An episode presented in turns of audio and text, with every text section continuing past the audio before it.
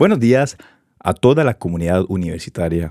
Mi nombre es Esteban Vargas y hoy nos acompaña Carlos Martín Beristain aquí en la Universidad de Toulouse.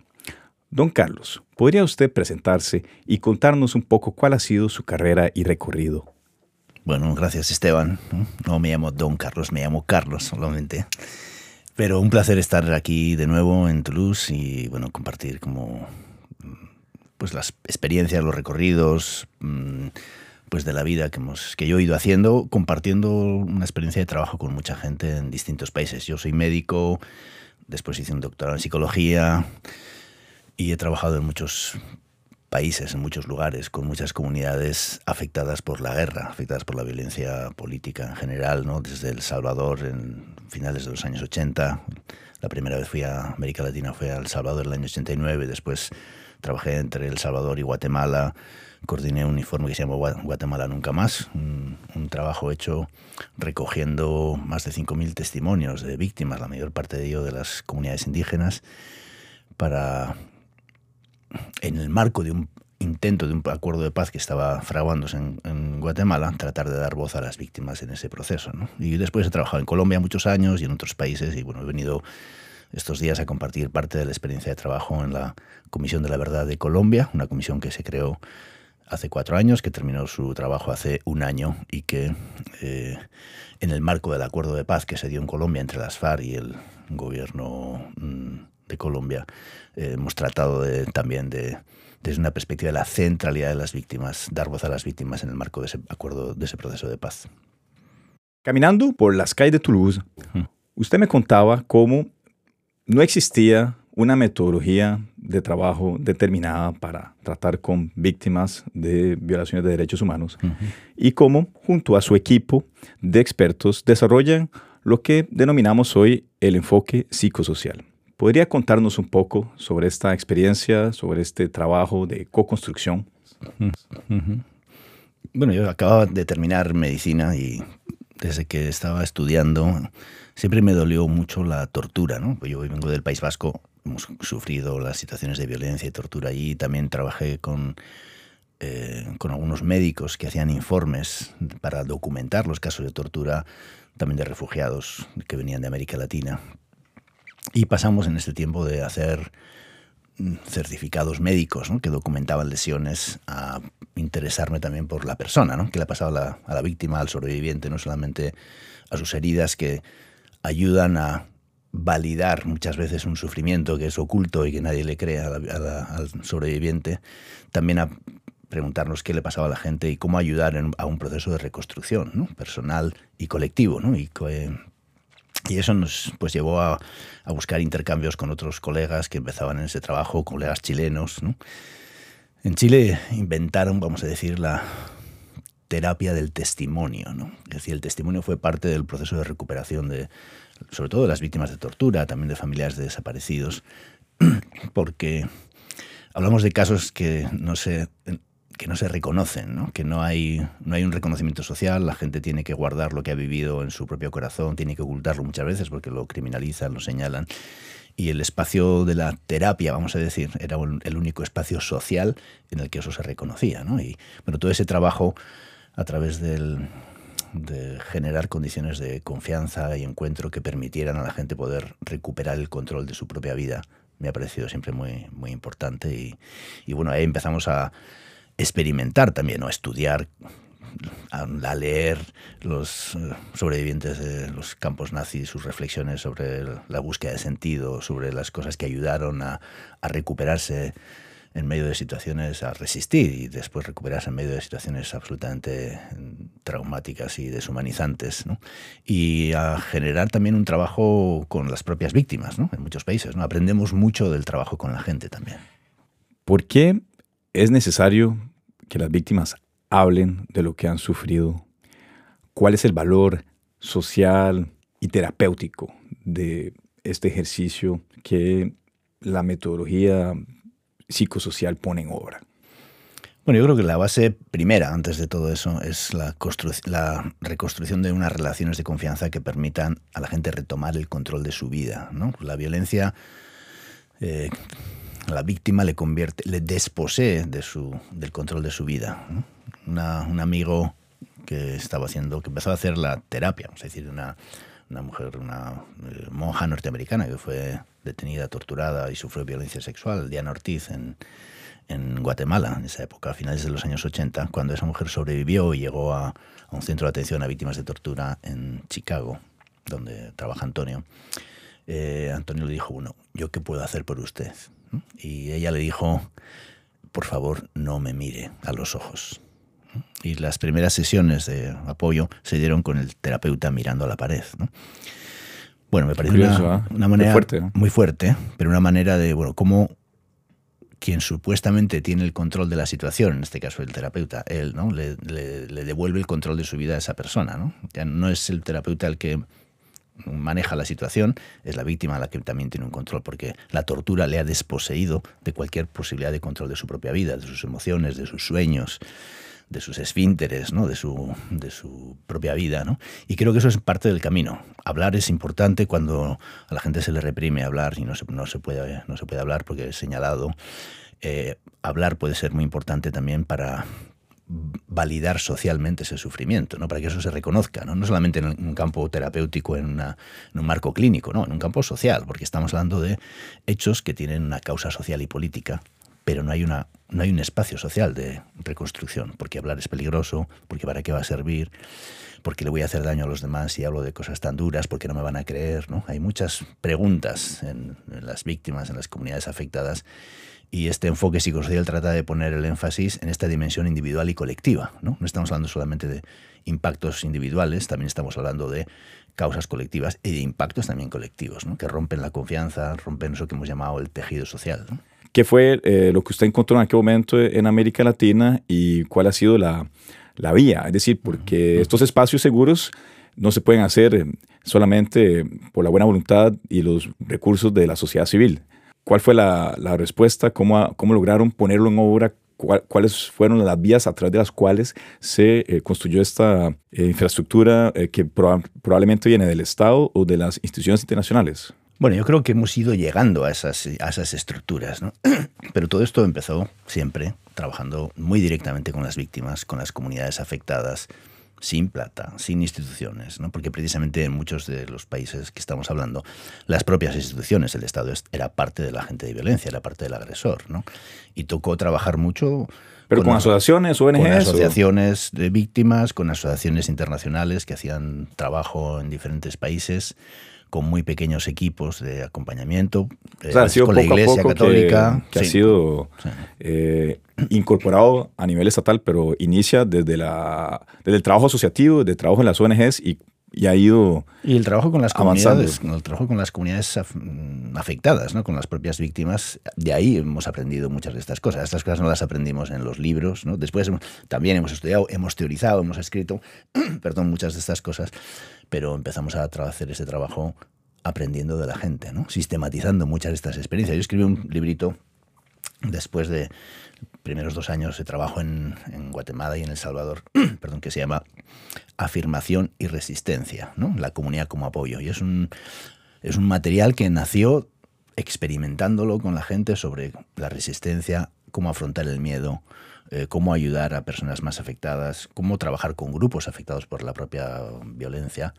Y ahí sistematizamos muchas de estas metodologías que no nos las fueron probadas, ¿no? Las experimentamos en el trabajo con la gente y que ayudaron, digamos, a, no solamente, para mí hay dos cosas que son claves en este trabajo, vamos a decir. Uno, cómo ayudamos a disminuir o ayudamos a enfrentar las consecuencias, los impactos que genera la violencia en la víctima, en la comunidad afectada, en la familia, etcétera. Eso es una parte. Pero otra parte es la lucha contra las causas. No, podemos hacer un enfoque psicosocial que descontextualice, que, tiene que fortalecer el tejido social, tiene que fortalecer el tejido asociativo, porque esta es la garantía, como lo dijeron las madres de Plaza de Mayo en Argentina, dijeron nosotras socializamos la maternidad. Esa fue nuestra manera de, poder resistir, enfrentar, dar vueltas a la plaza, eh, visibilizar una historia que, que era desconocida, ocultada, ¿no? Y también generar unas relaciones de apoyo mutuo entre ellas, ¿no? Y decía, bueno, aquí, aquí no tienes que explicarle a nadie lo que te pasó, ¿no? Aquí ya sabemos lo que te pasó. Y esas dinámicas de apoyo mutuo me parece que son fundamentales. Y de nuevo usted cita el caso de las Madres de la Plaza de Mayo, que también es una iniciativa que viene de la sociedad civil. Eh, le digo porque, a mi parecer, eh, cada vez me convenzo más sobre la importancia del compromiso asociativo al no esperar eh, que las cosas vengan siempre del Estado o de las instituciones internacionales. Y parece que incluso eh, sus inicios eh, vienen por esa vía. Es decir, su, su carrera, que hoy, vamos a decir, goza de un reconocimiento institucional muy fuerte en el sistema interamericano, comienza desde una iniciativa como partícipe de la sociedad civil. Sí. Y también de un enfoque, yo diría, bueno, de un enfoque que que habla de la gente, que pone a las víctimas en el centro del, proceso, ¿no? Porque, por ejemplo, los enfoques de derechos humanos, ¿no? que nacen de, ese mismo trabajo, ¿no? Eh, yo he tratado siempre, yo he aprendido siempre que en ese trabajo de derechos humanos no solamente hablamos de casos, sino hablamos de personas o comunidades, ¿no? No todo entra en una dimensión jurídica, ¿no? Cuando, por ejemplo, cuando nosotros decimos el informe de Guatemala Nunca Más, ¿no? Empezábamos a pensar, bueno, ¿cómo vamos a tomar testimonios? Y, no, y, la gente decía, bueno, nosotros queremos una memoria que no solo sirva para denunciar, sino que nos ayude a reconstruirnos. Y la primera cosa que hicimos fue, bueno, ¿cuál es el, ¿cuáles son las preguntas que les vamos a hacer a las víctimas? Porque en un trabajo habitual, vamos a decir, de derechos humanos, las preguntas se centran más en quién fue la víctima, qué pasó, quién fue el responsable, en qué condiciones se dieron los hechos. Pero nosotros empezamos a preguntarle a la gente también qué consecuencias tuvo eso en su vida, qué hizo para enfrentar la situación, por qué cree que eso pasó, qué hay que hacer para que eso no se repita. Todas esas cuestiones hablan de una experiencia humana, individual y colectiva que es fundamental. Si queremos acompañar un proceso de reconstrucción, tenemos que comprender mejor las heridas, cuáles son las fracturas, cuáles son los impactos que ha dejado en una sociedad. ¿no?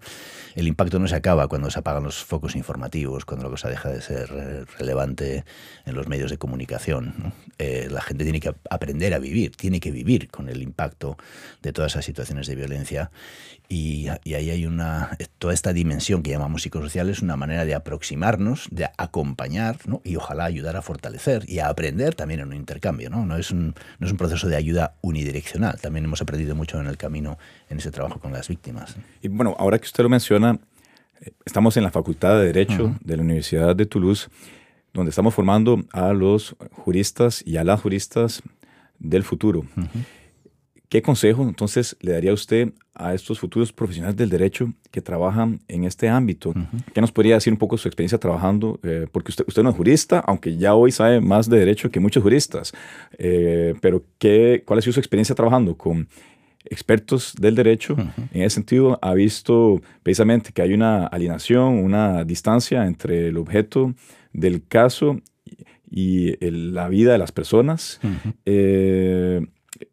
¿Cree usted que había una evolución también? Es decir, probablemente ha habido mucho progreso de cómo era la situación en aquel momento y la nueva generación de defensores de derechos humanos. ¿Qué nos podría contar un poco sobre su relación con el oficio de abogado y de abogada?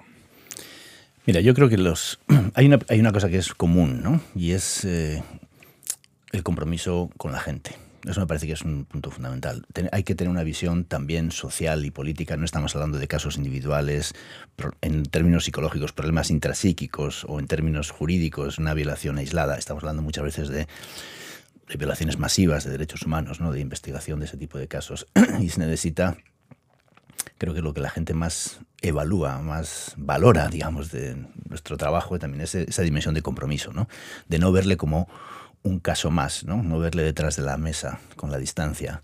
Tenemos herramientas jurídicas, tenemos herramientas psicológicas, ¿no? y, pero eso no pueden ser unas gafas, unos anteojos con el que miramos la experiencia de la gente. ¿no? Hay que dejar eso de un poco de lado y usarlo en un proceso de comprender mejor la situación de, y la, situación de la gente. ¿no? ¿Cómo se protege el profesional? O dicho de otra forma, ¿cómo lograr esa, eh, ese equilibrio entre estar comprometido con la batalla, pero protegerse eh, para no tomárselo tan personal. ¿Es posible no tomarse personal un combate como este o es necesario tomárselo personal? Bueno, yo diría que es una, tiene una dimensión personal, sin duda. ¿no? Ahora, otra cosa es confundir el papel que uno tiene. ¿no? Y otra cosa es quedarse atrapado el dolor y el sufrimiento. ¿no? creo que hay que. Las tres cosas son ciertas, me parece. ¿no? Una es que para mí hay una dimensión de compromiso personal en el trabajo que hacemos. ¿no? Yo vengo ahora de México, estoy trabajando en el caso de los 43 estudiantes desaparecidos de Ayotzinapa. Mi fuerza, nuestra fuerza, la fuerza de nuestro equipo en el trabajo en unas condiciones muy difíciles, muy duras, y que ha habido que hacer una pelea muy, muy fuerte y hemos sufrido desde, eh, ataques a ocultamiento de la información y situaciones eh, delicadas la fuerza para nosotros está en la relación con las víctimas, con esos padres y madres. ¿no? Sin eso no tendríamos la energía para poder hacer las cosas. Ahora, otra cosa es que yo confunda mi papel. Yo no soy un padre o una madre que ha sufrido la desaparición de su hijo. Yo tengo otro papel, yo tengo otras herramientas que tienen que ser útiles para la gente. Y por otra parte, también tengo que manejar mi propio dolor y sufrimiento, ¿no? porque si no uno tiene eh, dos alternativas, ¿no? O te quedas pegado al dolor, ¿no? Y no, no va a ser útil, no vas a secuestrar la experiencia de la víctima, o te pones en el otro extremo, o te pones en medio, ves la persona como un caso, o con una mesa muy grande para que las cosas no te toquen, ¿no? Y, y eso no va a ser de ayuda, ni va a ser tampoco una forma de crecimiento personal, ¿no? Tú antes, tú antes decías, entonces hay que identificarse, pero hay que saber poner distancia. Y esto es también un, pues un aprendizaje que todos hemos ido haciendo en el camino. ¿no? Tú decías lo jurídico. Bueno, todo esto fue creciendo, ¿no? desde ese trabajo de acompañamiento a las, a las, comunidades, a las organizaciones de víctimas en diferentes sectores, a también haciendo evidente todas estas cosas en una agenda pública, ¿no? en una agenda de derechos humanos. La Corte Interamericana, yo por ejemplo, a principios de los años 2000, empecé a hacer algunos peritajes para la Corte Interamericana. Es decir, un, reporte de un experto psicosocial que eh, evaluaba y determinaba cuál había sido el impacto, el daño, las condiciones que hicieron posible la desaparición de 19 personas y qué pasó con esas víctimas, qué pasó con las familias después, ¿no? como una forma de traducir ¿Recuerda el, caso? El caso se llama 19 comerciantes. Sí, son 19 personas que fueron desaparecidas, 17 personas que fueron desaparecidas cuando comerciaban entre Venezuela y Colombia y cuando dos de sus familiares fueron a buscar a, los desaparecidos también fueron desaparecidos. ¿no? O sea, ese caso que es de mediados de los años 80, eh, llegó a, de finales de los años 80, llegó a principios de los años 2000 a la Corte Interamericana y bueno, yo estuve casi tres semanas entrevistando a las familias ¿no? para poder hacer un reporte, un, peritaje que ayudase a la Corte a entender qué ha pasado con esa gente, qué significa esto que hablamos, de la reparación. ¿no? Hay muchas cosas que no se pueden reparar, pero hay un derecho a la reparación. Bueno, que, usted también eh, innovó en el abordaje de la reparación. ¿Qué había antes de que usted eh, trabajara eh, en estos temas y cómo es hoy? por ejemplo, en clase nosotros estudiamos sobre cómo las reparaciones en el sistema interamericano eh, están a la vanguardia, porque no se trata solamente de una reparación pecuniaria, que muchas veces tiene otros eh, caracteres eh, simbólicos. El Estado puede ofrecer disculpas, el Estado puede construir un monumento, un museo, puede obligar al Estado a que se forme a los funcionarios ah, con una perspectiva de género, de derechos humanos. ¿cómo? Porque cuando yo lo escucho a usted, creo que podemos encontrar algunas de estas ideas de la Corte en su trabajo. Eh, ¿Cómo era antes y qué identificaron ustedes que había que cambiar con respecto a las reparaciones? la Corte ha tenido una evolución progresiva muy importante ¿no? en el tema del derecho a la reparación. El derecho a la reparación digamos, viene de una conceptualización en términos más jurídicos a partir de Naciones Unidas, expertos como Luis Janet o Theo Van Boven, ¿no? y el, desarrollo en la jurisprudencia en los casos del sistema, del sistema, de la Comisión primero y luego de la Corte, ha sido muy, muy relevante y ha sido también empujado por las propias víctimas, ¿no? Porque estado, cuando en el caso Benavides, en el caso del Perú, la corte le preguntó a, este sobreviviente de tortura y encarcelamiento injusto, que estuvo muchos años en la cárcel, acusado de ser de Sendero Luminoso, ¿no? y luego fue liberado, le preguntó, para usted, ¿qué sería reparador? Y él dijo, bueno, para mí sería reparador, a mí que me sacaron en la televisión con un traje a rayas señalándome de asesino, señalándome de, terrorista en la, televisión, para mí sería reparador salir en la televisión, ¿no? con un alto cargo del gobierno que diga que todo aquello que me hicieron a mí fue injusto, que yo no, fue esa, no fue ese terrorista que señalaron, que eso tuvo un impacto muy grande y que ahora el Estado reconoce. Eso para mí es lo que sería reparar. las mismas víctimas eh, han aportado en qué tipo de reparación eh, quieren. porque es muy importante, ¿no? La reparación no es un paracaídas que cae. O sea, hay un derecho a la reparación, obvio. Hay cinco grandes eh, aspectos y ramas, vamos a decir, de la reparación, de la restitución, la compensación, las medidas simbólicas, la rehabilitación, que tiene que ver con la salud, la atención psicosocial y la no repetición. Esos son las cinco ramas, vamos a decir, del hecho a la reparación. Pero lo que es reparador o no, y eso lo hemos descubierto también en el camino, tiene que ver con lo que sintoniza con el proceso de recuperación personal. ¿Qué es lo que para la gente es reparador? Hay gente que para, para la cual el, la memoria es importante, otros que para ellos no es importante que hay una plaza que tenga el nombre de los desaparecidos, para otros eso es muy importante, ¿no? Hay, hay gente para la que... Entonces, creo que es muy importante eso, eso hemos aprendido en el camino y eso ha sido parte del trabajo también en el sistema interamericano, cómo hacemos una reparación, no solamente un desarrollo formal de los derechos, sino que sintonicen con los procesos de recuperación, y eso significa un diálogo también con las víctimas de qué es lo verdaderamente importante. Y dos, la reparación se juega en el cumplimiento. Yo siempre digo, y eso tiene que ver mucho con los juristas y mis amigos juristas y abogados con los que trabajo todos los días, yo siempre digo que se puede ganar un caso, pero se puede perder un proceso. Tú puedes ganar un caso, tienes una muy buena sentencia, pero si en el camino lo que ha habido ha sido eh, una fractura en la familia, o una fractura en la comunidad afectada por las diferencias en cómo se han manejado las cosas, y si el cumplimiento de esa medida no se lleva a cabo de una forma adecuada, eh, pedir disculpas puede ser una forma de tratar de pasar rápido una página de la historia, o puede hacerse de una forma honesta, ¿no?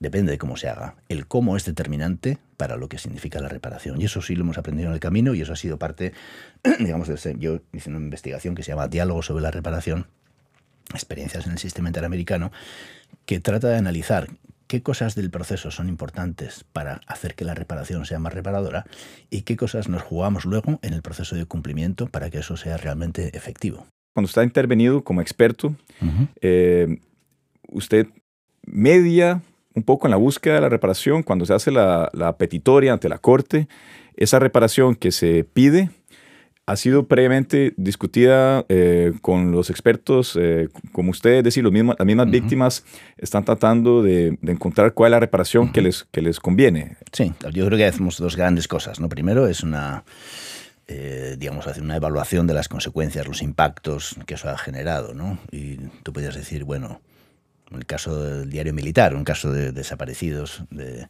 de Guatemala el, que aparecieron en un cuaderno que se llamó Diario Militar, que era un documento de inteligencia donde aparecen las fotografías y donde aparece la del día de la detención y hay una fecha final que dice 300. 300 era una clave, desaparecido. Ese caso que llegó al sistema interamericano, a la Corte Interamericana, yo hice el peritaje de ese, pues, las entrevistas con las familias para poder documentar todo eso. Eh, bueno, eso es una parte fundamental, ¿no? De la escucha, ¿no? De la, del convertir esa historia de desprecio en también una herramienta de visibilización de lo, vivido, ¿no? Y cómo traducimos ese sufrimiento para que los jueces, en este caso, tomen decisiones sobre los hechos. Hay a veces y tomen decisiones sobre la reparación. Claro que yo le pregunto a la gente, para él, para ella qué sería reparador, por supuesto que sí, ¿no? para entender cuáles de las medidas pueden tener un impacto eh, mayor, pero también para entender la dimensión de lo que hablamos. Por ejemplo, ¿no? tú eres abogado, bueno, ¿qué significa eh, cuando el Estado, en este caso diario militar, te decía, el presidente del gobierno de esa época, un dictador, eh, Mejía Víctores, negó en sucesivas veces la existencia de los desaparecidos? Y negó el acceso a cualquier información sobre eso. Tú puedes decir, bueno, aquí hay una violación de qué tipo. Es una violación del derecho a la información, podríamos decir.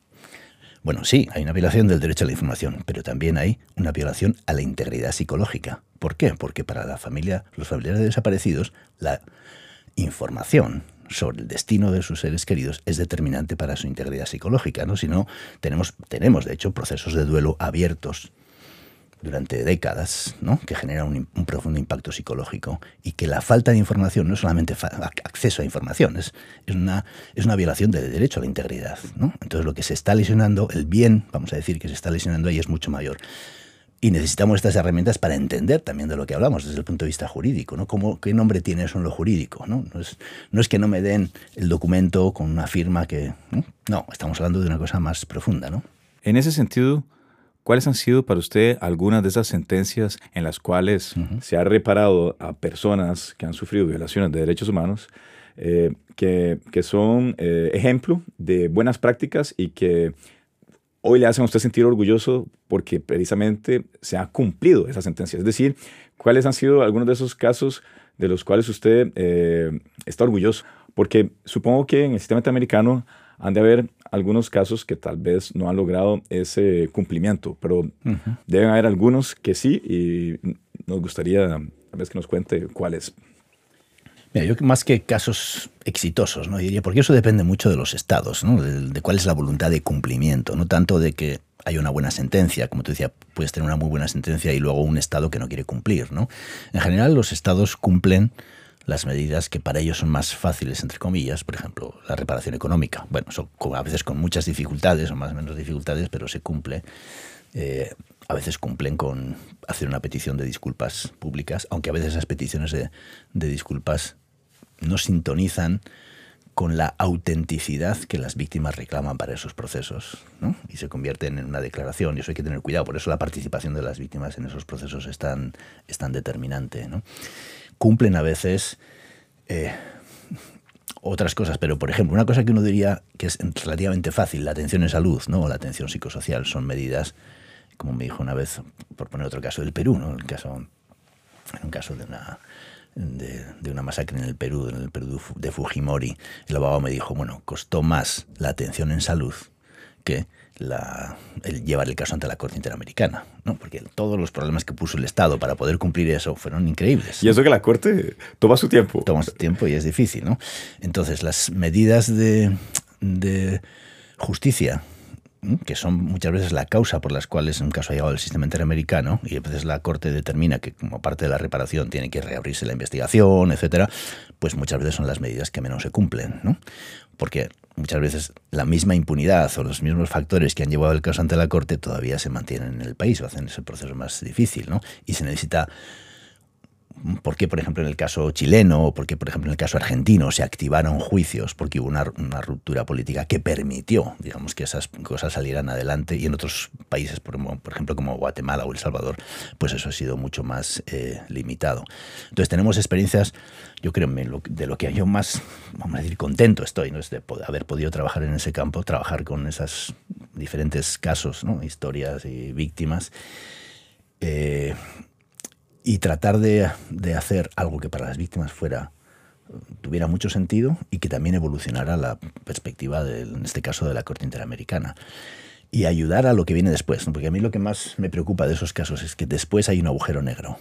¿no? Y ese agujero negro del cumplimiento queda en manos a veces del abogado, a veces de la víctima, y no había mecanismos de seguimiento. Ahora la Corte Interamericana, a partir de ese trabajo, tiene un mecanismo de seguimiento de supervisión de las, de, las sentencias, que me parece determinante. ¿no?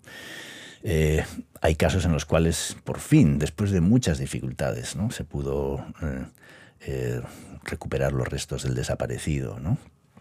Y se hizo una ceremonia de devolución a la, a la familia. Estoy hablando un caso de, de, El Salvador, un salvadoreño desaparecido en Honduras. ¿no?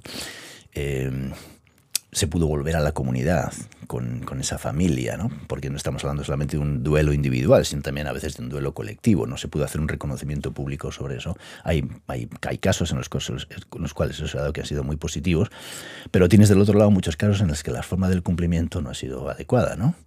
Y creo que siempre esta dimensión de la participación de las víctimas es fundamental. Te pongo un ejemplo. ¿no? En un caso de la primera masacre indígena que llegó a la, Corte Interamericana, eh, había un acto que era un acto, una, propuesta de reparación era un acto de reconocimiento, ¿no? Y siempre hay esta discusión de dónde se hace el acto, ¿no? El acto se hace en la capital, en el Palacio Presidencial, ¿no? O se hace en la comunidad. Y la comunidad dijo, no, queremos que sea en la comunidad, no queremos que sea en el Palacio Presidencial, ¿no? Entonces vino el canciller de la época, se vino al, al lugar, ¿no? Claro, se vino en un helicóptero a esa comunidad solo habían llegado helicópteros a bombardear. ¿no? era una buena idea haber llegado el helicóptero a la comunidad. ¿no?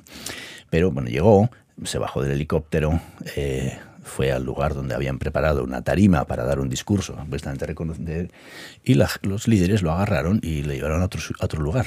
¿no? Cuando se bajó del helicóptero, la seguridad se puso nerviosa, tranquilo, no pasa nada, y le llevaron al sitio donde ellos habían construido una capilla que era el lugar de recuerdo de sus muertos y le decimos, aquí es el sitio donde nosotros tomamos decisiones y este es el lugar donde hacer el reconocimiento. Después vamos a la tarima, pero este es el lugar. ¿no? Entonces, ¿cómo sintonizamos? ¿no? ¿Cómo abrimos un espacio para que esos procesos se den? ¿no? Para que esto, que es una herramienta de transformación, de reconocimiento, realmente tenga sentido, realmente la gente se lo apropie. Y la manera en cómo se hace es determinante para, para que eso sea transformador. Bueno, usted eh, subraya las dificultades que a veces encontramos en el sistema interamericano sobre todo en los estados que forman parte, para respetar el, orden internacional y las normas eh, del derecho interamericano. Pero a pesar de eso, tenemos entonces una comisión y una corte que con medios limitados han logrado una labor eh, sorprendente. Usted, sin duda, usted ha visto cuando ha visitado Costa Rica y ha visitado la corte, que es una casa en un barrio vamos a decir, de, clase media, alta, alta, que, que se convirtió en la sede de la corte, una donación de una casa por parte del gobierno costarricense. Muy austero.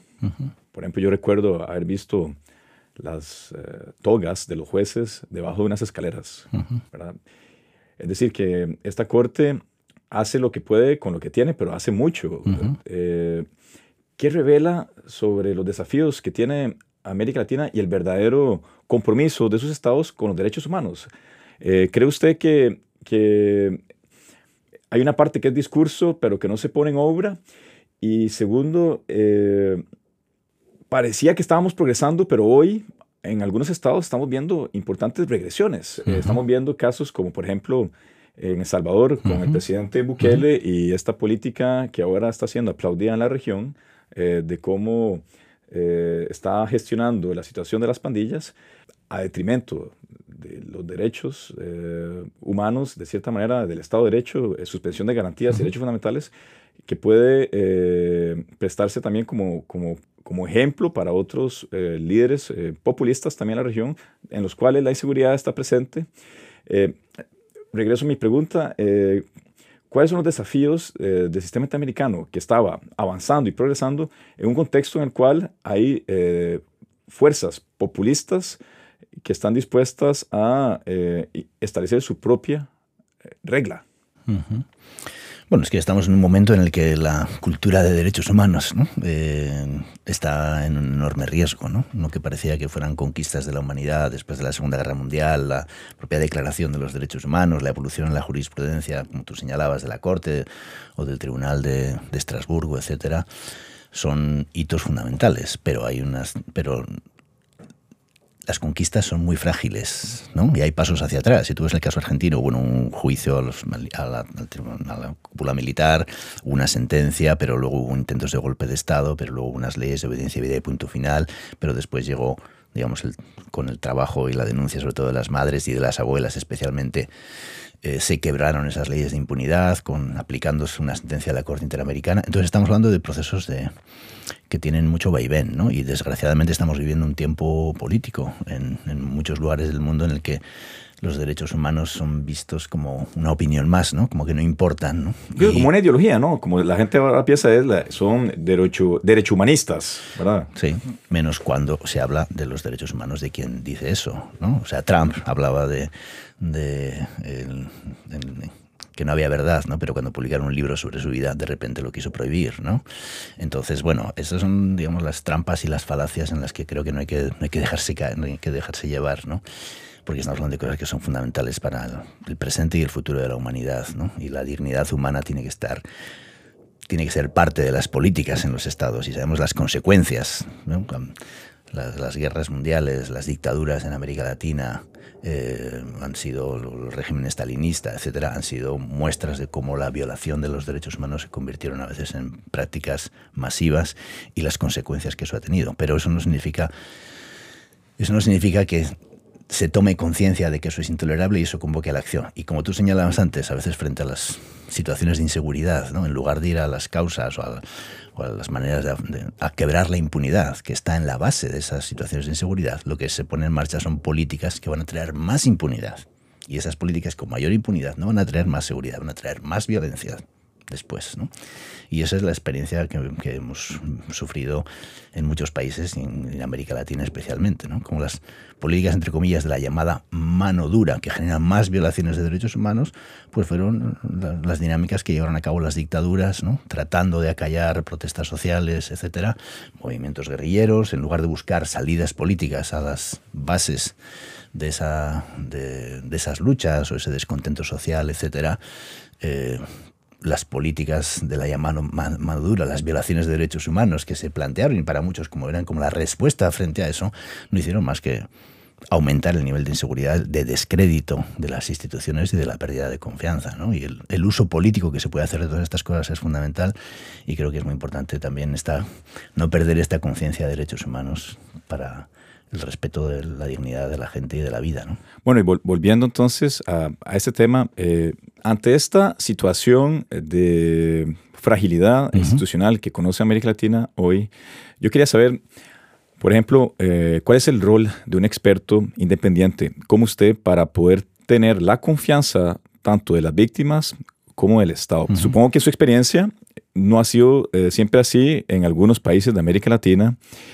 Eh, entonces, cuéntenos un poco cómo logra usted eh, construir esta, esta relación de mediador, cómo logra eh, posicionarse como experto para que el Estado entienda que es para el bien del país, no solamente para el bien de las víctimas, que usted no es militante, usted es experto, usted es científico, usted interviene como perito, lo que usted está recomendando es lo mejor para el país cómo logra eh, poner esto en obra, porque suena bien cuando yo lo digo de esta manera, pero claramente hay estados que están gobernados por personas que no quieren esto. Sí, estos problemas de los que estamos hablando tampoco son solo de América Latina, son también de Europa, son también del racismo, son también de la violencia contra los migrantes en muchos países, ¿no? En España, por ejemplo, en Francia, en otros lugares, ¿no? Yo creo que depende mucho del encuadre, ¿no? Donde uno trabaja. Yo trabajo mucho con las víctimas muy directamente y ahí la confianza es fundamental porque lo que se deteriora en un contexto de violencia, de guerra, lo que se pierde es la confianza. La confianza en los otros, en el ser humano, en el Estado, desde luego, ¿no? Depende mucho del encuadre. Si es un peritaje para la Corte Interamericana, obviamente uno tiene un marco que le permite poder trabajar de una manera profesional, ¿no? Yo te digo, identificándose, pero también haciendo un trabajo profesional que muestre las consecuencias que eso ha tenido para hacer un reporte de experto. Ahora yo, por ejemplo, estoy trabajando con un pequeño equipo en el caso de los 43 estudiantes desaparecidos de Ayotzinapa, ¿no? en México. ¿no? 43 estudiantes que fueron desaparecidos hace casi hace ocho años y estamos eh, fuimos invitados por el Estado de, México al principio, hace ocho años, hicimos un trabajo que desmontaba una llamada verdad histórica de ese caso, que los jóvenes habían sido asesinados y quemados en un basurero y que eso había sido cosa de la, unas policías y el narcotráfico, demostramos que no, que la cosa era mucho más grande y que eso no había pasado. Al Estado no le gustó, ¿no? no nos dejó seguir. Teníamos la confianza de la gente, de las víctimas, de una muy buena parte de la sociedad, no nos dejó seguir. Tuvimos que salir del país. El nuevo gobierno nos volvió a llamar hace un par de años estamos de nuevo trabajando en ese caso y claro que tenemos cosas duras que decir, ¿no? Nosotros decimos cosas, hemos publicado reportes que muestran las cosas, ¿no? Eh, no opinamos sobre lo que decimos, ¿no? Tenemos una fuerte relación con las víctimas y también un comportamiento honesto y franco con el Estado, diciendo, mire, esto es lo que está pasando y nosotros hemos sido invitados a descubrir la verdad sobre este caso, estamos ayudando a la Fiscalía, estamos tratando de ayudar a, las instituciones a recuperar esa confianza y a resolver el caso. Nosotros no estamos opinando, nosotros somos cuidadosos con el manejo de la información, ahí tienen nuestros reportes, lea y me dice si ahí hay opiniones, exageraciones, cosas que no son ciertas. Nosotros no tratamos de trabajar con las evidencias que tenemos en la mano, incluyendo las evidencias que vienen del trabajo con las víctimas, ¿no? porque hay muchas cosas de las que hemos comprendido, entendido ese caso, que nos las han enseñado los papás y las mamás, ¿no? y, en, esa, en, ese doble, en esa doble relación nos movemos eh, y creo que eso, cómo se abre un espacio de generar nuevas relaciones de confianza y también avance en la investigación en un contexto en el que hay muchas fuerzas negativas que quieren cerrar el trabajo. Uno tiene que tener también estrategia para no, no, se puede ser ingenuo solamente decir bueno yo soy científico y no me meto no hay que tener estrategia para proteger el espacio de trabajo y que eso sea constructivo. Bueno hablando de estrategia usted está aquí en la Universidad de Toulouse hoy invitado para eh, contarnos de su experiencia en la Comisión de la Verdad de Colombia. Esta no es su primera Comisión de la Verdad y como tal probablemente ha aportado mucho sus experiencias previas. ¿Cuál sería para usted eh, el balance de esta Comisión de la Verdad en Colombia eh, comparada a comisiones anteriores? Es decir, aspectos que tal vez esta vez usted pudo eh, poner en obra y de los cuales hoy, de nuevo, está contento, orgulloso del resultado final. Mira, yo creo que hay al menos tres cosas que también novedosas y como un paso adelante, no solamente porque Colombia ha tenido una gran experiencia previa, también son un aprendizaje para otros procesos. ¿no? Uno, le dimos un espacio al exilio el exilio Ahí hubo otra comisión de Liberia que hizo un trabajo sobre el exilio, en realidad lo hizo una ONG que tomó testimonios en el exilio, pero esta es la primera comisión que ha hecho un compromiso y un trabajo en tantos países dando la voz al exilio, incorporando esta verdad en la construcción de la verdad en el país. Esto me parece que ha sido un enriquecimiento muy importante y ha abierto un espacio para mucho, más de un millón de personas que tuvieron que salir del país por motivos del conflicto armado y que han sido invisibles hasta ahora. ¿no? Yo diría dos, hay una dimensión del reporte de la comisión, que obviamente hay una parte muy descriptiva de los pueblos étnicos, de las consecuencias en las mujeres, en la población LGTBI, etcétera, pero de la historia del conflicto, de las violaciones de derechos humanos, pero también hay un nivel de reflexión más explicativa, ¿no? que no se queda solamente en la descripción de las violaciones, sino que hace referencia a lo que nosotros hemos llamado los factores de persistencia del conflicto. ¿Por qué el conflicto armado duró 60 años en Colombia y todavía se niega a ser el pasado que debería ser? ¿no? ¿Qué, ¿Cuáles son esos factores ligados a la impunidad, el narcotráfico, la desigualdad, el modelo de seguridad? ¿no? Todos esos factores que es, digamos, un aporte muy significativo, yo creo. ¿no? Y una tercera cuestión, que eso ha sido siempre muy importante en las comisiones, pero creo que en Colombia se ha desarrollado mucho, es esta dimensión de proceso. Una comisión de la verdad no es solamente un informe que se publica y después se difunde, se estudia, etcétera. Es también un proceso de reconstrucción, de un marco de conversaciones y de reconocimiento hacia las víctimas y de los responsables sobre lo que han hecho. Y nosotros hemos hecho más de 50 procesos de reconocimiento de los responsables con las víctimas, ¿no?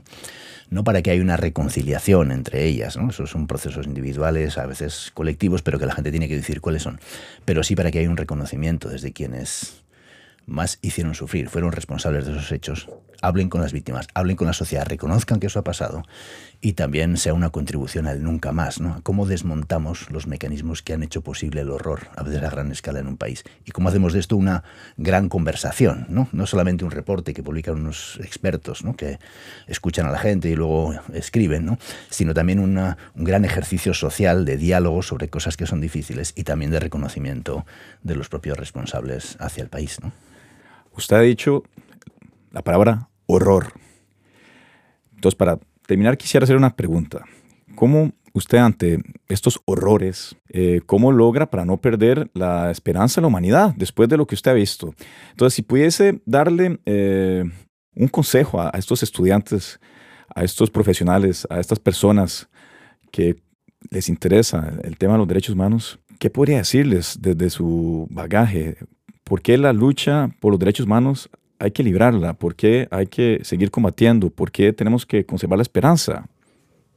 Mire, yo sí algo he aprendido todos estos años trabajando con las víctimas ¿no? de muchas situaciones terribles y muy duras. Es que la, la gente tiene muchas ganas de vivir, ¿no? Y la desesperanza es un precio demasiado caro para la gente que tiene tantas ganas de vivir, ¿no? Unas ganas de vivir que tenemos todos, ¿no? Y creo que hay que ponerse con, con la gente, con las víctimas, como si fueras tú, ¿no? Como si eso te hubiera pasado a ti, ¿no? No para, como yo decía antes, quedarte pegado ahí, pero sí para tomar conciencia de lo que estamos hablando. Y yo creo profundamente en esa dimensión de la lucha, ¿no? A veces uno se confronta con muchas experiencias frustrantes, ¿no? Porque el Estado no cumple, porque hay situaciones en las que no se puede llegar allá, porque no podemos encontrar dónde están los desaparecidos, ¿no? Pero creo que hay un poeta, John Berger, ¿no? Que dice que a veces el dolor no puede compartirse, pero el esfuerzo por compartir el dolor sí puede compartirse, ¿no? Y de ese esfuerzo nace una resistencia, ¿no? Y hay que mirar más allá, ¿no? Y no dejarse, digamos, atrapar por esas situaciones duras. Estamos en un mundo cada vez más solos, cada vez, cada uno más solo, cada lucha más sola, ¿no? Y mi papel, o lo que yo he tratado de hacer también es un, favorecer un intercambio entre la gente a través, a veces, de mis propias experiencias, escribiéndolas, contándolas también, para que sean parte de una, pues, una experiencia colectiva, que es lo que son, ¿no? Y que yo he tratado a veces de sistematizar, recoger, pero eso es parte de un de muchas reflexiones y experiencias con mucha gente que tiene esas ganas de vivir como, no, como tú y como yo, ¿no? y, que, y que merece una oportunidad y creo que tenemos que hacer un, un trabajo no solamente de esfuerzo, sino también de crecimiento personal en estos procesos. Don Carlos, con esas palabras le doy de nuevo las gracias por haber aceptado esta invitación, por honrarnos con su experiencia, con su consejo a todos los miembros de la comunidad universitaria de la Universidad de Toulouse y de la Facultad de Derecho. En nombre del equipo que ha organizado estas jornadas, le agradezco sinceramente. Y quiero contar una última historia, los dos minutos, una historia de Guatemala que yo escribí que se llama El aguacate de Chichicastenango. Chichicastenango es un pueblo cerca de, la zona del Quiché, la zona más golpeada por la guerra en, en Guatemala. Y uno estaba trabajando con un grupo de, líderes campesinos, ¿no? el CUC, Comité de Unidad Campesina. Y este, el, tipo del CUC, Sebastián, ¿no? un día pasan unos chavos, es un señor ya muy mayor, muy mayor, ¿no? y ahí pasan unos jóvenes y él está plantando aguacates, ¿no? y los jóvenes se, se empiezan a reír de él, pero, oiga, pero, pero usted para qué está plantando aguacates y no, usted no se va a poder comer los aguacates, ¿no? porque el aguacate tarda muchos años en dar fruto. Entonces él les dijo, bueno, ustedes comieron aguacates cuando eran pequeños. Y dijo, sí, ustedes plantaron los aguacates que ustedes comieron. Y los chavos se quedaron en silencio. Dijimos, no, nosotros, alguien, lo plantó por, alguien los plantó por nosotros. ¿no? Esa es para mí la lección también de este trabajo. Don Carlos, ¿sabe usted cómo se dice aguacate en francés? ¿No? Avocat. ¿Sabe cómo se dice abogado en francés? Avocat. Avocat. Pues muchas gracias por venir a plantar aguacates aquí a Toulouse.